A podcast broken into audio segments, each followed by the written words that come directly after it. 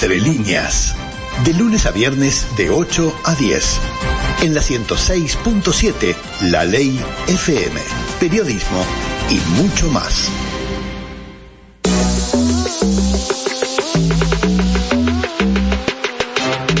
Contacto con lo que está pasando. La noticia entre líneas telefónicas.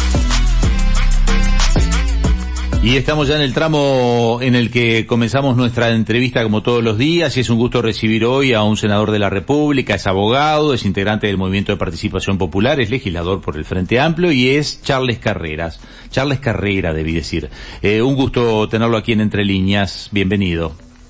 Eh, un gusto estar en comunicación con ustedes, con todo el equipo, con toda la audiencia. Bueno, ¿cómo, cómo está la actividad este, en el Senado después de, de una comisión que estuvo en un tema de tenencia compartida que generó este, hacia afuera y que va a estar en los próximos días ya ahí en el plenario para, para votación y demás, pero que ya generó muchas visiones contrapuestas.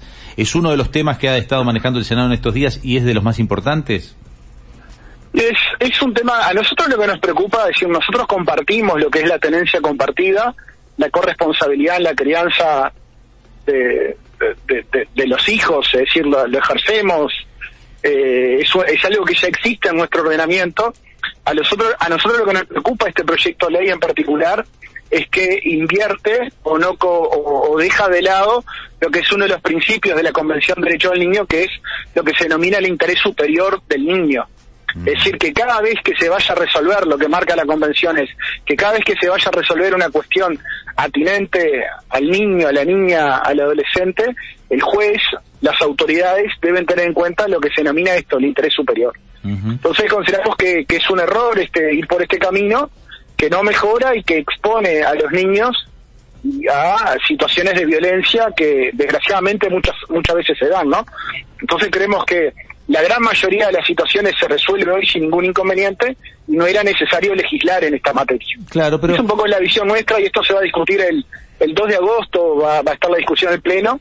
También, por último, y ya, ya, les dejo a ustedes, lo que nos preocupa es que no, o sea, acá se presentó un nuevo proyecto de ley, lo que en jerga, la jerga parlamentaria se dice un sustitutivo, y eh, no, no recibimos a UNICEF, lo recibimos a una serie de, organizaciones públicas y organizaciones de la sociedad civil que solicitaron civilas y entonces eso también nos preocupa, estar legislando de esta manera no es la mejor forma porque luego pueden existir muchos eh, muchos más problemas de lo que se busca resolver, ¿no? No, está bien, pero no, no, usted como ya lo saco del tema legislador y lo pongo como ciudadano, ¿no siente que claramente la, eh, si miramos la, la, vida como un péndulo que va para un lado del otro, la sociedad uruguaya era una sociedad que tenía el péndulo hacia el lado quizás machista, pero no siente que por momentos se pasó mucho al otro lado, al lado en donde los hombres casi que nos hemos vuelto culpables a priori o, o, presuntos culpables. Es más, en la ley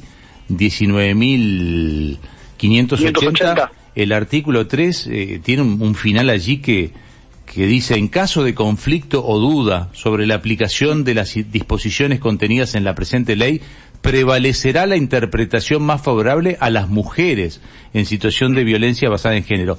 Yo sé que la, mayoría de los casos, y esto ustedes lo han discutido y lo, lo han sostenido y lo sostienen todo, somos los hombres en general los que agredimos a las mujeres, pero no somos los hombres en general, son algunos hombres. O sea, se lo pregunto como ciudadano, ¿no le parece que nos, hemos, nos han puesto en el banquillo de los acusados a todos? No, no, yo no, no, no creo así, no, no, no comparto esa visión. Eh, lamentablemente acá en nuestro país nosotros las cifras de violencia de género hacia la mujer, hacia, hacia los niños, eh, son alarmantes, ¿no? Las últimas encuestas de prevalencia te dan datos que son escalofriantes. Entonces nosotros creemos que, que, que hayan leyes que, que promuevan y que traten de, de proteger a la parte a la parte más débil, no, no, no vemos ningún inconveniente. Siempre ha existido, además esta ley ha pasado por por la constitucionalidad de la Suprema Corte de Justicia, la Suprema Corte de Justicia en ese sentido no ha marcado ninguna inconstitucionalidad. Yo no lo veo así, lo que tenemos que hacer como sociedad es asumir que tenemos problemas de violencia estructural y esto y esta violencia hacia las mujeres hacia, hacia los niños, lo que se manifiesta y lo que lo que trae es problemas a lo largo de, de toda la vida, ¿no? Porque yo creo que la única explicación que luego te dan los números que uno ve de suicidios, los números que uno ve de, muertos y lesionados en accidentes de tránsito, la, violencia que vivimos en la sociedad uruguaya. Yo nosotros tenemos que asumir eh, real, realmente el problema que se tiene y a partir de allí, bueno, tratar de, construir políticas públicas que vayan en ese sentido. Yo creo que uno de los grandes problemas que tenemos en Uruguay que no discutimos, porque discutimos, por ejemplo, de la situación de, violencia de género, o esto mismo que, que trata de ver la, la tenencia compartida, como te decía, ya existe, siempre existió, en el, en el, Código Civil, no es algo que, se haya innovado. Lo que nosotros tenemos que discutir son los problemas de justicia que tenemos.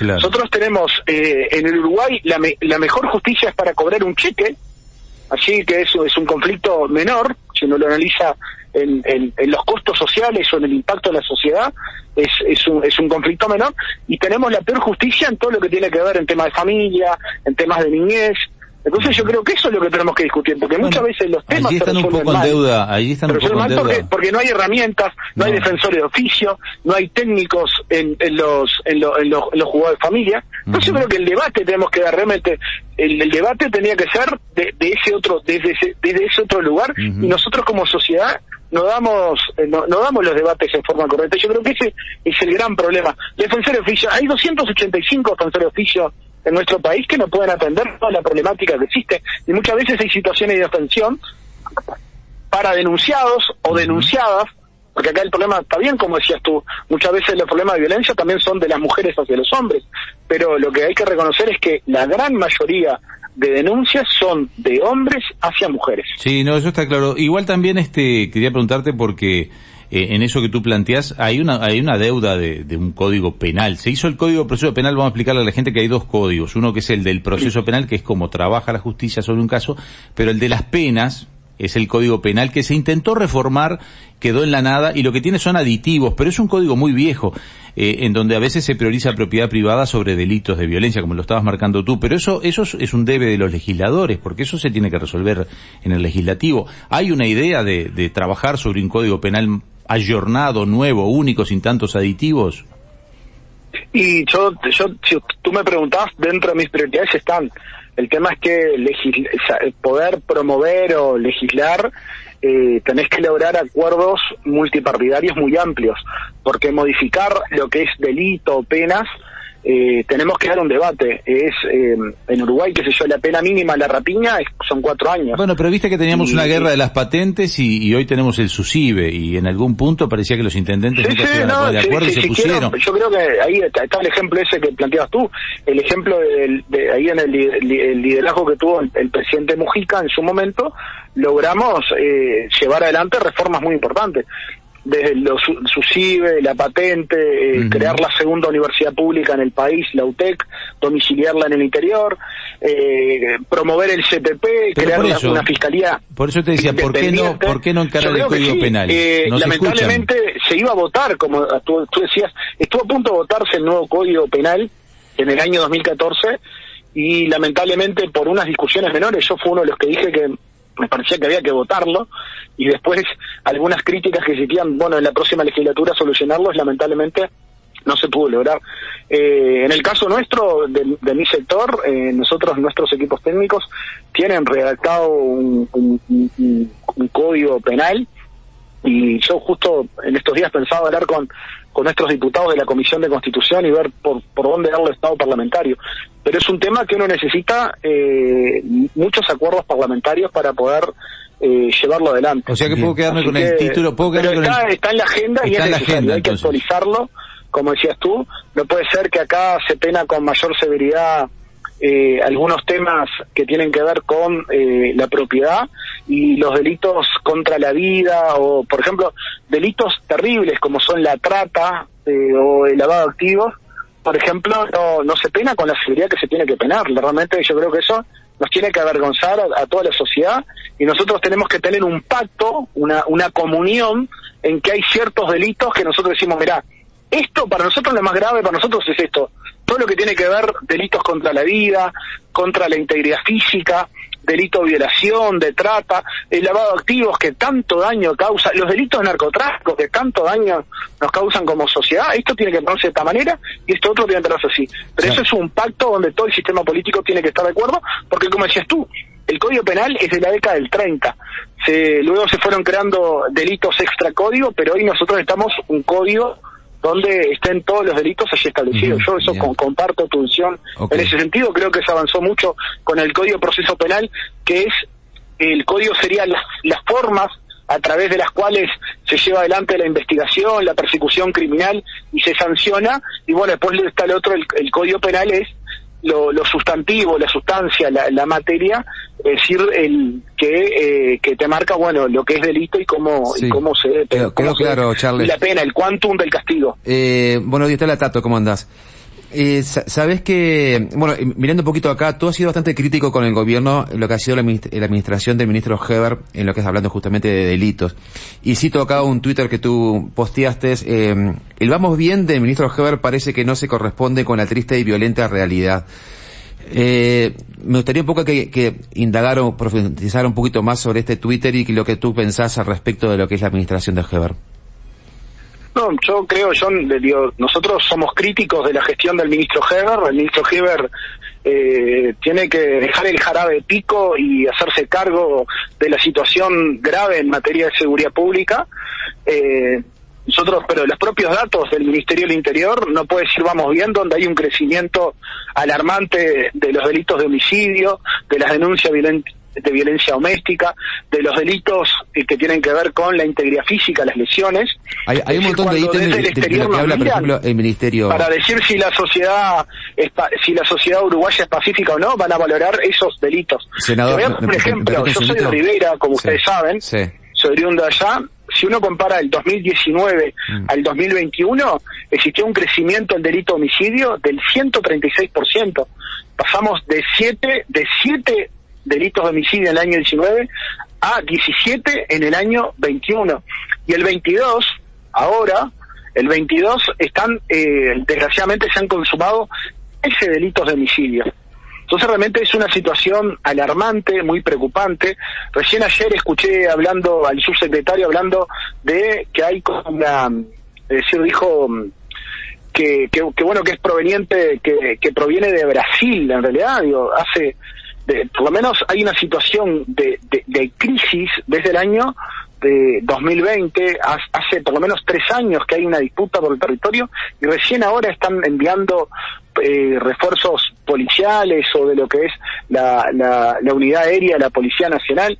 Nosotros realmente estamos, estamos muy preocupados y lo que nosotros estamos, creemos que es inadmisible que el ministro Luis Alberto Heber diga que vamos bien. No puede decir eso, no puede transmitir eso. Lo que tiene que hacer es convocar a todo el sistema político, tener un poco autocrítica y a partir de allí que haya una lo que es una percepción compartida del problema y a partir de allí bueno que se diseñen políticas públicas para enfrentar este problema que es un problema muy grave. Si me permite, senador, sabe que, bueno, no, digo, estuvimos conversando justamente ayer con, con Santiago González, que es el director de Convivencia Ciudadana, justamente de los números y las cifras que estaba justamente comentando usted, este, que algunas cifras, eh, si bien bajaron, como por ejemplo, este, el abigeato, eh, bajó la rapiña, eh, algo entre que bajó y subió lo que han sido eh, eh, el hurto, eh, es muy difícil también llegar a, un crimen cero, ¿no? O sea, eh, siempre va a ser alarmante. No, el delito cero no habrá, no, no, va a haber. Yo creo que el único delito que realmente bajó es el delito abigeato.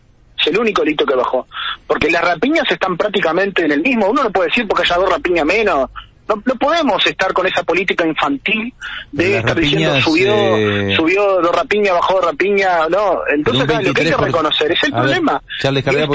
siguen con la lógica del botín electoral, siguen comparándose como en el 2019. Ahora lo que era el efecto pandemia, que tanto nos cuestionaron, ahora resulta que el efecto pandemia, la pandemia tuvo efecto, porque por algo dice que hay que ir hacia el 2019. Acá la realidad lo que te indica es, la última encuesta de percepción ciudadana lo que te dice es, el 47% de los encuestados te dice que estamos peor en seguridad pública. El 37 te dice que estamos igual y solamente el 14 te dice que estamos bien. El peor ministro en cualquier encuesta de evaluación, el peor ministro evaluado es el ministro Luis Alberto Heber. Y en esa encuesta de percepción ciudadana te dice el 57% te dice que no confía en el ministro Luis Alberto Heber.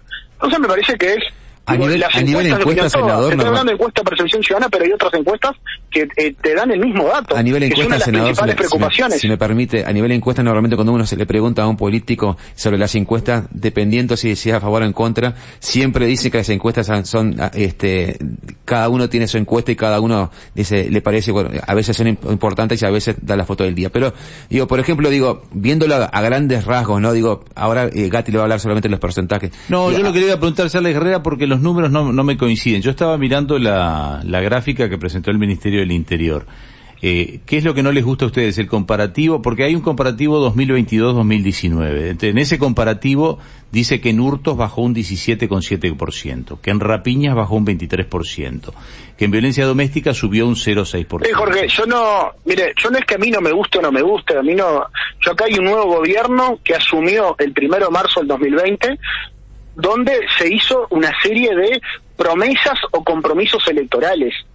Y acá lo que hay que tiene que reconocer el ministerio es que nosotros tenemos un problema de emergencia en materia de seguridad pública. Ahora eh, estamos en el frente escucha. Yo lo entiendo, y el principal problema que te están diciendo los habitantes del país es que hay un incremento de la violencia.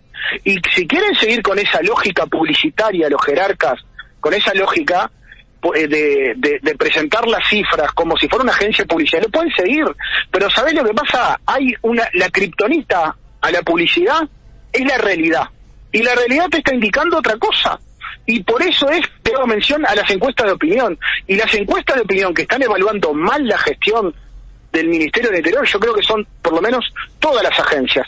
Y yo soy de esos, de esos militantes políticos que hoy les dice una cosa y le dice otra en torno a las encuestas de opinión. Yo las analizo y me parece que es un dato de la realidad que tienen que tomar las autoridades.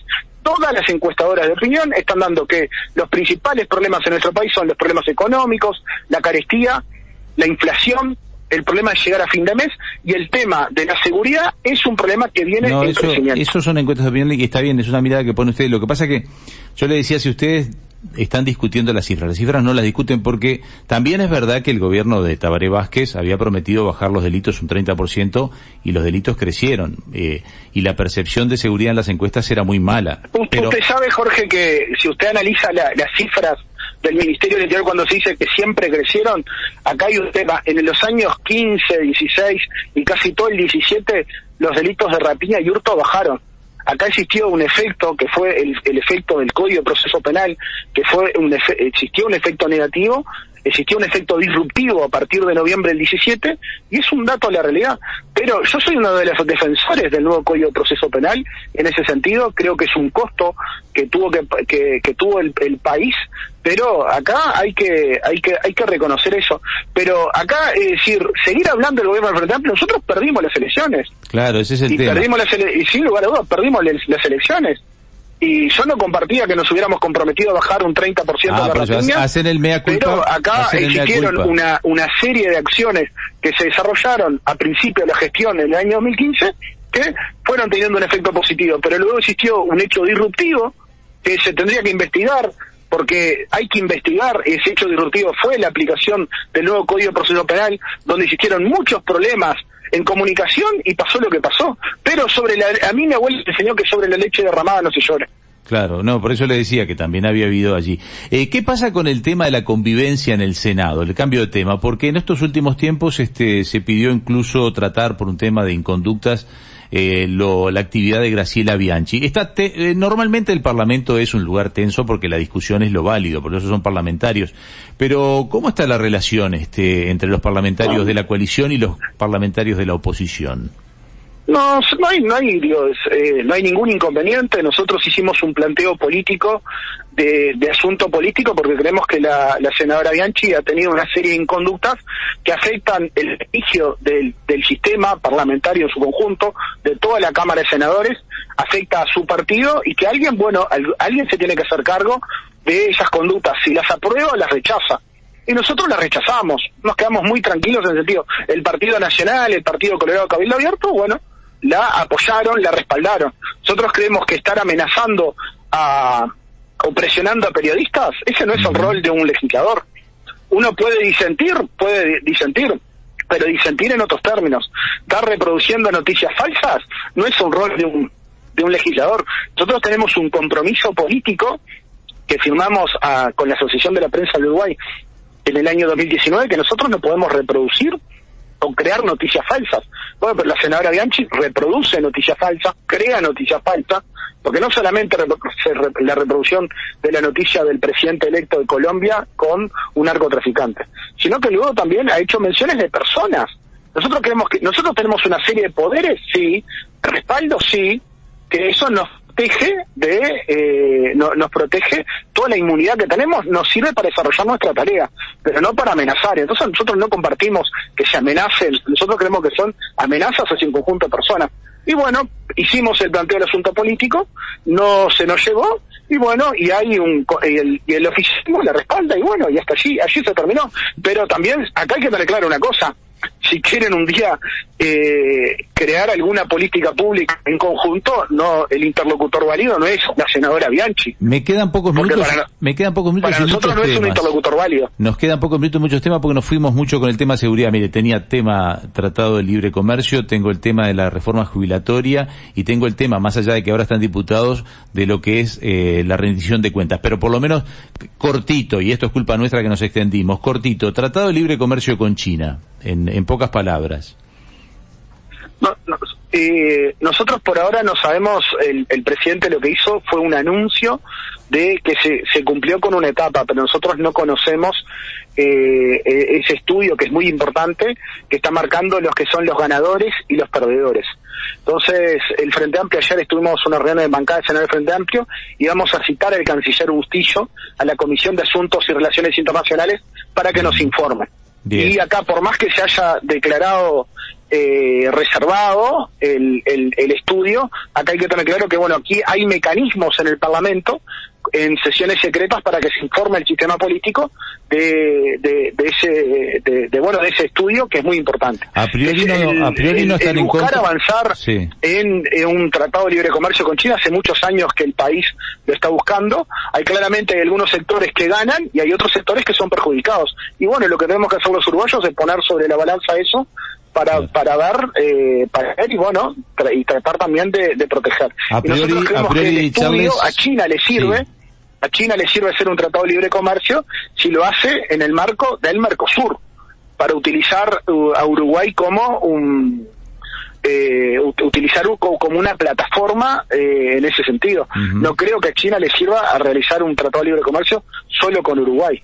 Y nosotros los estudios que se hicieron en el año 17 eh, daban una visión muy favorable a un tratado de libre comercio con China si se hacía en el ámbito del Mercosur. Ahí sí había una visión muy positiva y el Uruguay ganaba. Haciendo, eh, si lo hacíamos solos, eh, ahí ya en aquel momento los estudios eran negativos que el Uruguay no ganaba, sino que perdíamos eh, perdíamos oportunidades. Bien, ah, o sea que a priori a la espera, es verdad que en el 2016 viajó el presidente de Tabaré Vázquez, incluso invitó a dirigentes del PICNT a China y ya se había intentado hacer un tratado de libre comercio. Lo llevo al otro tema que tiene eh, que ver con, le voy a preguntar primero por, por las jubilaciones, porque es un tema macro y en donde, en lo político, donde alguno se desmarque, se transforma eh, en, un, en un botín de campaña, porque si no acompañan todos los partidos esto, yo no sé qué dirán los legisladores de la coalición, porque hacer una reforma de la jubilación en donde claramente se va a estirar la edad de jubilarse y a la larga vamos a cobrar menos, este, si no se pone todo el, el, espectro político diciendo esto es un costo que hay que pagar y lo asumimos, todo está difícil. ¿Ustedes qué postura? Porque el pitch NT medio que ya se desmarcó. ¿Ustedes qué postura desde el Frente Amplio ven a una reforma de las cajas de Nosotros creemos que la seguridad social eh, debe basarse en lo que son los principios de solidaridad eh, intergeneracional y tiene que ser, eh, tiene que estar marcado por esos principios. Yo en particular estoy hablando a título personal, yo no comparto en principio la suba de la edad jubilatoria hacia el barrer. Acá hay que analizar por profesión. Yo no comparto la masificación de lo que son las AFAP. Yo no las comparto. no. Ahí lo perdí, lo perdí momentáneamente. Repítame, usted no compartía lo de las AFAP y lo perdí momentáneamente. Hola, o lo perdí definitivamente. Sí, a ver. Sí. Ahí no te estamos escuchando, pero te veníamos escuchando fantástico. Este, a ver, tú te... Sí, ahora entré al Palacio justo ah, ah, para entrar a la comisión. Ahora sí, ahora ya quedaste de vuelta. Se ve que era el cambio de... La masificación de la SAFAP, no las comparto lo que está propuesto, pero el Frente Amplio va a opinar sobre un proyecto de ley, el que hemos definido como Frente Amplio. Cuando des la opinión, vamos a opinar sobre un proyecto de ley. Aparentemente, según noticias que salieron hoy en la prensa, el presidente estaría presentando el proyecto el 27 de julio. Sí, también en el observador hoy publican que hay que no es para todos los sectores, los sectores más vulnerables tendrían algunas condiciones distintas, pero claro, lo que se habló es que primero se va a presentar en la coalición y después al Frente Amplio. Ahora, lo que yo preguntaba es más genérico, es decir, se entiende porque por un lado nos nos hablan a la población y esto viene desde hace varios gobiernos, ¿no? Incluso del Frente Amplio de que el sistema jubilatorio vuelve a estar en crisis porque hay que aportarle un 3, 4, 5, 6% del PBI y esto va creciendo para poder pagar las jubilaciones. Entonces hay un punto en donde dicen cuánto le vamos a aportar a las jubilaciones. Si no las reformamos cada vez va a ser más. Eso creo que lo comparten todos. Entonces hay quien dice, se hace inminente. Es más, la caja de, jubilaciones de los profesionales tiene un futuro más cercano todavía. La, pandemia justo a los profesionales afectó muchísimo porque muchos no, no pudieron desarrollar la, tarea. Claro, por eso. Eh, yo he conocido profesionales que, que nunca pensé que iba a haber, que los, los terminé viendo eh, eh, profesionales comiendo una olla popular. Eso fueron muy afectados, fue un sector muy afectado. Yo lo que le digo en principio, Jorge, que yo lo que creo es que eh, yo comparto las políticas de Estado, pero yo comparto que las políticas de Estado eh, tienen que ser integrales. yo para hacer política de Estado no es lo que elijo, elijo lo que me tiene costo, lo que no me tiene costo. Yo me parece que este gobierno ha dado muchas señales de que no sabe lo que es una política, política pública y no sabe lo que es una política de Estado. La política de Estado es una política donde se tiene que convocar a todos, a todo el sistema político. Y hay muchas materias donde es necesario convocar, dejar la soberbia y convocar el sistema político. En materia de seguridad es una, en materia de eh, en, materia de seguridad, en materia de seguridad social, como usted dice, bueno, se puede analizar. Nosotros el Uruguay Bueno, se ha prometido también la reforma del Estado, la reforma del Estado. problema del, envejecimiento y el crecimiento de la población uruguaya hacia el 2100. Vamos a estar decreciendo. Y esos temas hacen parte de la seguridad social también. Entonces, bueno, son temas que hay que discutir pero no es aquello que yo elijo la política discutir. Si el gobierno quiere discutir, que discuta en serio, pero vamos a discutir todas las políticas públicas. Está bien, le digo que como, como ciudadano, ya ni como periodista, este, uno igual escucha muchas promesas de política de Estado. Por ejemplo, la, la madre de todas las reformas es la reforma del Estado y, y, la, y quedan, quedan deudas también. Está como difícil. yo creo que nosotros a nivel del Frente Amplio, quizás que nos faltó, en algunos sectores se pudo avanzar, y este, gobierno este gobierno hace dos años que nos viene diciendo que nos va a enviar la reforma del Estado y no ha enviado un, artículo todavía. Me queda la rendición de cuentas para preguntarle a Charles Carrea, que todavía no la están tratando ustedes, pero les va a llegar en, son plazos de 45 días, o siga que les va a llegar. que ¿Ya empezó alguna lectura, se comunicó con los diputados o los senadores esperan a ver qué sale de diputados para empezar a trabajar sobre ella? Y nosotros estamos preocupados en el sentido que hay los recortes en, materia de, las políticas públicas que se han visto en las leyes de presupuesto, en la ley de rendición de cuentas, han afectado muchísimo a, toda nuestra población, porque el, el, achicamiento al mercado interno se debe a eso, es decir, si hay menos salarios, si hay menos jubilaciones, si hay menos pensiones, eso te afecta. Y es algo que hemos visto ahora en estas recorridas del FAT Escucha, cuando nos juntamos con los centros comerciales, los centros comerciales lo que te dice es que los comercios en el interior están vendiendo entre un 20 y un 25% menos de lo que vendían en el año 19. Entonces, nosotros estamos preocupados. Nos dicen, por ejemplo, nos, nos manifiestan que hay falta de medicamentos, hay falta de atenciones, atenciones en materia de salud pública, hay falta de viviendas, hay falta de obra pública que eso te mueve muchísimo. Eso es lo que nos preocupa y estamos pasando revista. Ahora hemos visto que hay algunos incrementos en algunos aspectos. Quedamos, yo en particular quedé muy contento con el que haya alguna recuperación muy pequeña, pero bueno, que haya alguna recuperación para los sindicatos policiales, para los trabajadores policiales. La verdad que, que me parece que es importante eso, que es, un logro, algo que no tenían, que es el, el poder agremiarse, el poder pelear por sus derechos bueno, eso se lo reconoció en el gobierno del Frente Amplio. Existió una movilización la semana pasada aquí en el Parlamento y se le reconoció, eso es importante. Y ojalá, bueno, que se puedan recuperar todos los sectores y que hayan incrementos necesarios. En materia de educación es necesario. Hay, eh, si uno dice la descentralización, en, materia de educación en el país, en materia de UDELAR, de, de la UTEC, bueno, esos son necesarios recursos. Hay carreras que están peligrando por eso, por la falta de recursos. La Universidad de la República no se le dio un peso.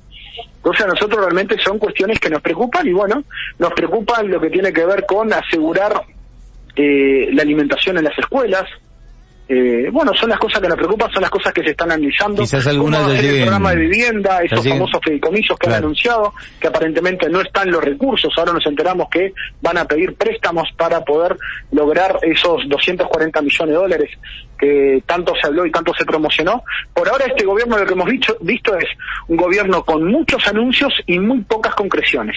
Bien, ya que nos pasamos un minuto, lo robo, porque este, en esta va a querer contestar rápido. Nos pasamos un minuto y ustedes se atrasaron siete minutos en llamarme. Un, un desastre, no, es todo responsabilidad, no, nuestra, es toda responsabilidad nuestra. Eh, pero este, ya que la radio, ya que la radio nos tiene tolerancia la última, igual me la va a contestar rapidito porque todos le escapan al bulto.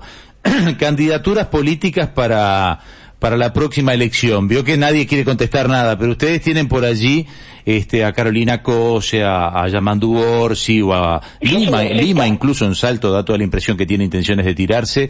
Y ahora un presidente del Frente Amplio que juró y prometió que solo venía como presidente del Frente Amplio, pero que está logrando prensa y está logrando una visibilidad que es como de un candidato, ¿no? Estoy hablando de Fernando Pereira. Se están hablando de candidaturas dentro del Frente Amplio que además por ser una, una coalición muy muy ya unida después de muchos años, tiene distintos partidos en la interna? nosotros a nivel del Frente Amplio no estamos hablando de candidatura.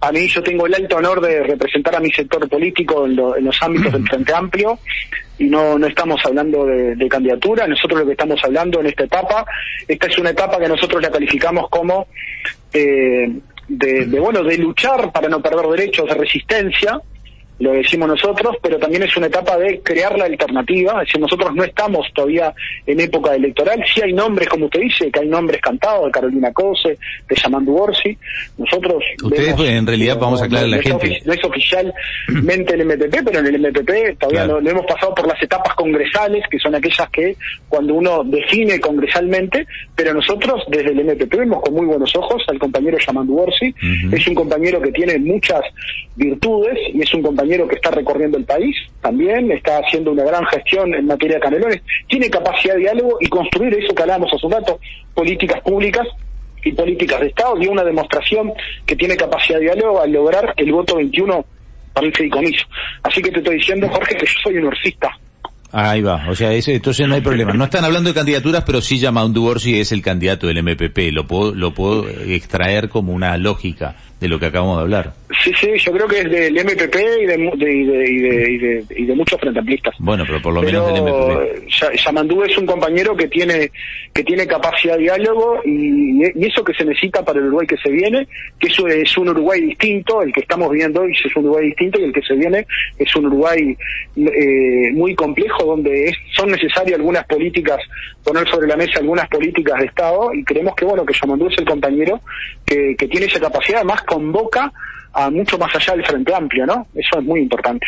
Gracias por hoy, este, gracias por tenernos paciencia, nos pasamos unos minutitos y llamamos un poquito. Veo que los programas de radio nunca son tan puntuales. Hablamos siempre de mal los la orden, para mí es un gusto siempre y les agradezco a ustedes que me dan la posibilidad de dialogar y sin ustedes nuestra voz no llega, así que muchas gracias y les agradezco la oportunidad, así que un saludo, estoy siempre a la orden cuando me quieran convocar. Ah, seguramente, seguramente cuando la rendición de cuentas entre en el, en el Senado y se dé el debate en el Senado, porque hoy fue un adelanto, estaremos hablando nuevamente. Gracias por hoy.